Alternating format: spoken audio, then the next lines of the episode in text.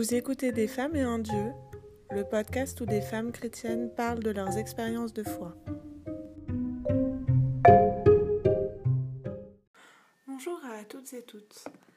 Cette chronique est le premier épisode que j'enregistre depuis un peu plus de trois mois. Pendant cet intervalle de temps, j'ai eu quelques problèmes de santé, heureusement sans gravité, mais qui m'ont contrainte à rester par moments au lit. Pendant ce temps-là, j'ai beaucoup lu et j'ai notamment dévoré la série de romans policiers d'Harry Kemmelman qui ont pour héros un rabbin à la tête d'une petite communauté juive de la banlieue de Boston. J'ai été surprise et amusée de tomber dans Jeudi, le rabbin est sorti, paru pour la première fois en 1978 à la fin de la série, plusieurs passages où le rabbin débat vigoureusement avec différents membres de sa communauté, hommes ou femmes, à propos de la place des femmes à la synagogue. Il faut dire que dans les années 70 et 80 aux États-Unis, face à la montée du mouvement féministe dans la société civile, la question a fait l'objet de vifs débats dans les différents courants du judaïsme, en dehors des orthodoxes bien sûr. Dans le mouvement Massorti ou conservateur, auquel appartient le rabbin Small, le Committee on Jewish Laws and Standards adopte en 1973 une loi permettant aux femmes de participer activement au minyan, c'est-à-dire au quorum de dix hommes adultes nécessaires à la tenue des principaux offices et prières. Mais ce n'est pas avant le milieu des années 80 que les premières femmes y sont admises à étudier dans les séminaires rabbiniques. Aujourd'hui, il y a plus de 800 femmes rabbins dans le monde. Toutes les tendances non orthodoxes ont pris la décision de les ordonner, et quelques femmes orthodoxes ont même été ordonnées de manière privée, en particulier aux États-Unis et en Israël. Mais le consistoire central israélite de France n'ordonne pas de femmes rabbins et ne reconnaît pas comme rabbins les femmes ordonnées exerçant en France au sein du mouvement juif, libéral, qui sont d'ailleurs fort peu nombreuses.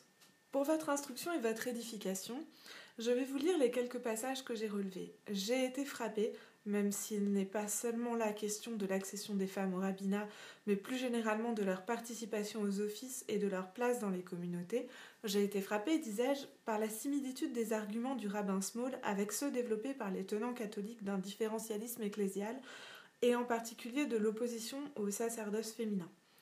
Un petit tour sur les internets catholiques, Aletheia, Famille chrétienne, le site du diocèse de Paris, Croire et la lecture d'Inter Insignores, déclaration de la Congrégation pour la doctrine de la foi sur le sujet, publiée en 1976 à la demande du pape Paul VI, ainsi que de la lettre Ordinatio Sacerdotalis de Jean-Paul II datant de 1994, m'ont confirmé dans cette impression.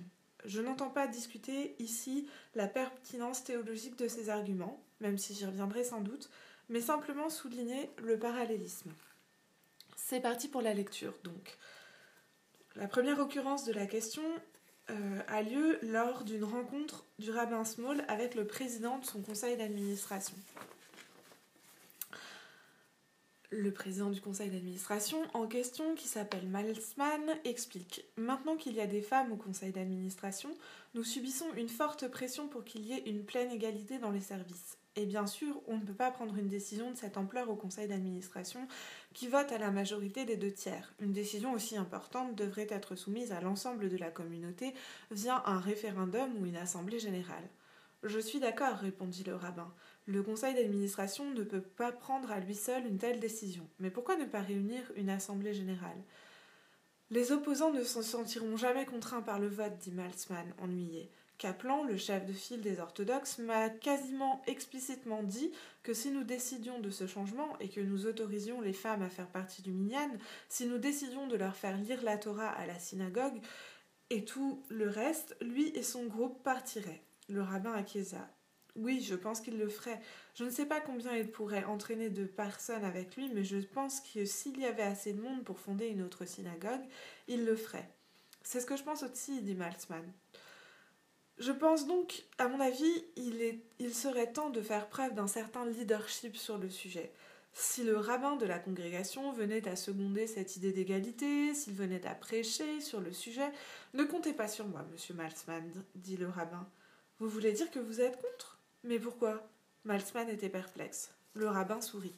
Mettez cela sur le compte d'un traditionnalisme naturel. Si nous décidons d'un changement aussi drastique, cela aura des conséquences qu'on ne peut pas prévoir. Certaines de ces conséquences seront néfastes. C'est une loi sociologique de base. Alors vous seriez opposé à tout changement, quel qu'il soit. Non, je ne suis pas opposée au changement en tant que tel, mais je suis opposée aux changements qui ne sont pas nécessaires. Il me semble que ce changement en particulier est une conséquence du mouvement de libération des femmes. Et comme c'est le cas au début de tous les mouvements, il y a tout un tas de réactions exagérées. Les clubs d'hommes doivent désormais admettre des femmes, sinon ils sont taxés de sexisme. C'est ridicule. Écoutez, nous sommes une institution vieille de plusieurs milliers d'années. Est-ce que nous allons changer parce que la mode a changé? Mais il y a déjà eu des changements dans la religion juive, monsieur le rabbin. Bien sûr, il y a eu des changements pour des raisons pratiques ou nécessaires. Il a ordonné les lois de l'année sabbatique a changé les lois de l'année sabbatique quand cela s'est avéré nécessaire face au développement du commerce. Le rabbin Gershom a changé les lois du mariage et du divorce. Et c'est sans compter, bien sûr, toutes ces lois qui ont été rendues obsolètes par la destruction du temple de Jérusalem. Le mouvement conservateur, dont nous faisons partie, a d'ailleurs lui-même été créé et développé pour permettre aux Juifs de faire face aux défis de la vie sur le continent américain. Bien sûr, des changements ont déjà eu lieu quand ils étaient nécessaires, mais uniquement quand ils étaient nécessaires. Le rabbin reprit son souffle, et voyant que Malsman n'intervenait pas, il continua d'un ton de plus en plus vif. Elles veulent faire partie du minyan Mais pourquoi? Le minyan est destiné à la prière publique. Il requiert au minimum dix hommes adultes. Si quelqu'un d'autre veut s'y joindre, il est le bienvenu. Mais chaque matin, nous sommes à peine dix, et c'est sur Kaplan et son groupe que nous comptons pour atteindre ce nombre. Quant à l'honneur d'être appelé à lire la Torah devant la synagogue, il s'agit justement d'un honneur. Seuls quelques hommes sont invités à le faire à chaque service, et certains membres de la communauté ne connaissent jamais cet honneur. Mais si la communauté dans son ensemble votait pour l'institution de ce changement, répliqua Malzmann, dans ce cas-là, ce serait différent. Si une majorité des fidèles de la congrégation donnait son accord, cela indiquerait qu'un changement sociologique majeur a pris place dans la communauté, et le vote en serait une expression. Bon, je leur dirai quel est votre sentiment sur la question, monsieur le rabbin, dit Malzmann, mais je ne crois pas que le débat sera clos pour autant. Et en effet, une deuxième discussion a lieu quand le rabbin reçoit trois représentantes de l'association des femmes de la communauté dans son bureau. C'est lui qui parle. Pourquoi voudriez-vous être incluse dans le minyan demanda le rabbin Small avec vivacité en promenant son regard de myope de l'une à l'autre des trois femmes assises devant son bureau. Vous êtes exempté du commandement de réciter les prières du matin. Pourquoi voudriez-vous vous charger d'une telle corvée? Vous voulez dire, comme nous étions exemptés de la corvée de voter, répliqua Moni Mandel, ou de la corvée d'être propriétaire. Le rabbin Small eut un mouvement de recul devant la question posée, mais aussi devant le ton employé. Elle n'avait pas parlé uniquement sur un ton sarcastique. Elle avait parlé de façon carrément hostile. Il secoua la tête. Non, Mrs. Mandel, ce n'est pas ça, ce n'est pas ça du tout les femmes sont exemptées des commandements positifs qui doivent être exécutés à des moments bien précis. Elles sont donc exemptées de l'assistance aux offices du matin et du soir. Mais pourquoi en sommes-nous exemptés Parce que leur respect entrerait en conflit avec le travail le plus important des femmes, prendre en charge la maison et la famille. Naturellement, dit Mrs. Mandel d'un ton sarcastique, l'idée est de les faire travailler le plus possible. Non, Mrs. Mandel, ce n'est pas cela du tout. C'est parce que pour nous, dans le judaïsme, la synagogue, ou comme on dit le temple, n'est pas le centre de la pratique religieuse. Le centre de la religion juive, c'est le foyer. C'est là que Shabbat est célébré, c'est là que la fête de Pâques, la cérémonie liturgique la plus importante de notre religion, a lieu, et c'est là que sont construites les tentes de Sukkot. À vous entendre, monsieur le rabbin, dit Molly Mandel, toute la religion juive semble construite pour faciliter la vie des femmes. C'est très sympathique. Mais vous essayez de nous duper et je peux le prouver. Dans les prières quotidiennes du matin, ne commencez-vous pas par remercier Dieu d'avoir été créé homme? Le rabbin rougit mais réussit à sourire. Je ne vois pas comment vous pouvez trouver quoi que ce soit à redire à cette bénédiction. Elle est en parfait accord avec les convictions du mouvement de libération des femmes dans lequel vous êtes engagé. Que voulez-vous dire? Eh bien, les féministes soutiennent que la vie est plus facile pour les hommes que pour les femmes, n'est-ce pas? C'est vrai, mais dans ce cas, pourquoi les hommes ne remercieraient-ils pas le Seigneur de leur avoir donné une vie plus facile? Ne doivent-ils pas en outre essayer d'atténuer les différences entre hommes et femmes en accordant à ces dernières des privilèges spéciaux?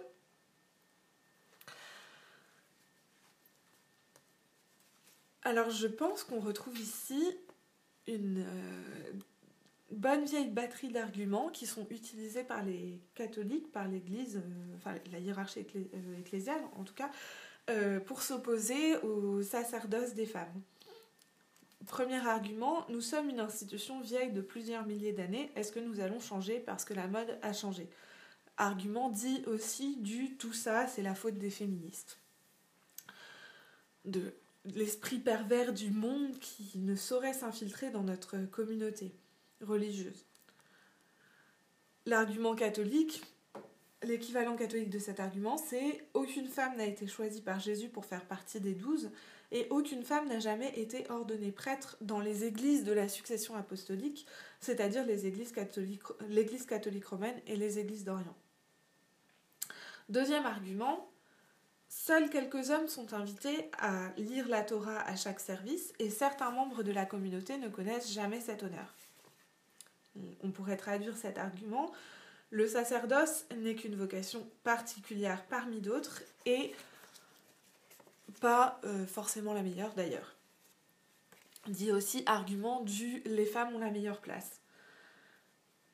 Ainsi, euh, dans Inter Insignores, euh, la déclaration de 1976, reprise ensuite par Ordinatio Sacerdotalis de Jean-Paul II, affirme-t-elle en conclusion Le seul charisme supérieur qui peut être et doit être désiré, c'est la charité. Les plus grands dans l'ordre du royaume ne sont pas les ministres, mais les saints. Et le pape François, de retour de Rio en 2013, a effectué une petite variation sur ce thème. La femme, dans l'Église, est plus importante que les évêques et les prêtres. Chacun son rôle et les brebis seront bien gardées. Les deux derniers arguments développés par le rabbin Malsman, enfin, sont étroitement solidaires. D'abord, vous êtes exempté de réciter les prières du matin, pourquoi voudriez-vous vous charger d'une telle corvée? C'est-à-dire que le sacerdoce est une obligation dont les femmes sont dispensées parce que par leur nature même, elles sont plus proches du divin et parce qu'elles ont plus important à faire aussi. La vocation des femmes, c'est d'abord la maternité et l'éducation des enfants. Ainsi, cette citation souvent reprise du curé d'Ars, le prêtre n'est pas prêtre pour lui, il l'est pour vous. Le sacerdoce est un service que l'on rend à une communauté. Pourquoi vouloir s'y astreindre si on n'y est pas obligé? Au contraire, en être dispensé est un privilège qui montre à quel, point, les femmes sont par elles-mêmes proches de, euh, de, porteuses de spiritualité. Et donc le deuxième argument qui découle du premier, euh, donc vous êtes exempté parce que le respect des commandements liés au temps entrerait en conflit avec le travail le plus important des femmes, prendre en charge la maison et la famille. Pour nous, dans le judaïsme, la synagogue n'est pas le centre de la pratique religieuse, le centre de la religion juive, c'est le foyer. Donc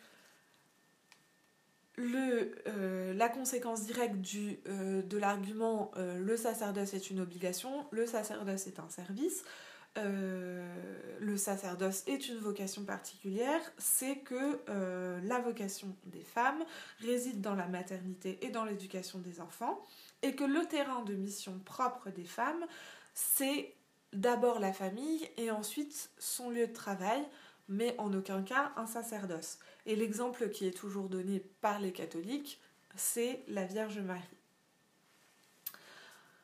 à laquelle euh, le Christ n'a pas choisi de conférer le sacerdoce, ce qui montre que euh, les femmes devraient prendre modèle sur elles et ne pas revendiquer euh, l'accession à la prêtrise.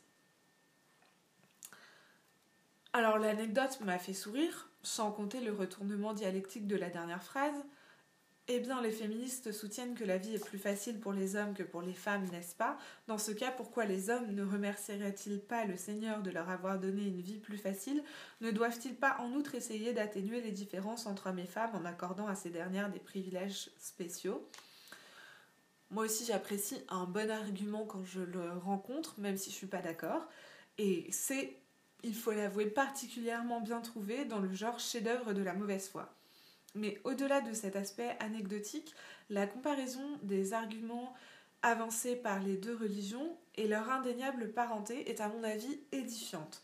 Il me semble qu'elle montre bien que l'opposition à l'égale participation des hommes et des femmes aux fonctions sacerdotales et aux cérémonies religieuses est de nature bien plus anthropologique que théologique, puisqu'elle s'affirme dans des religions aussi différentes l'une de l'autre que le judaïsme et le christianisme. Voilà, c'est tout pour aujourd'hui. Je serai heureuse d'avoir vos avis, réactions et commentaires sur la page Facebook Des femmes et un dieu ou à l'adresse mail desfemmesetundieu at vivaldi.net.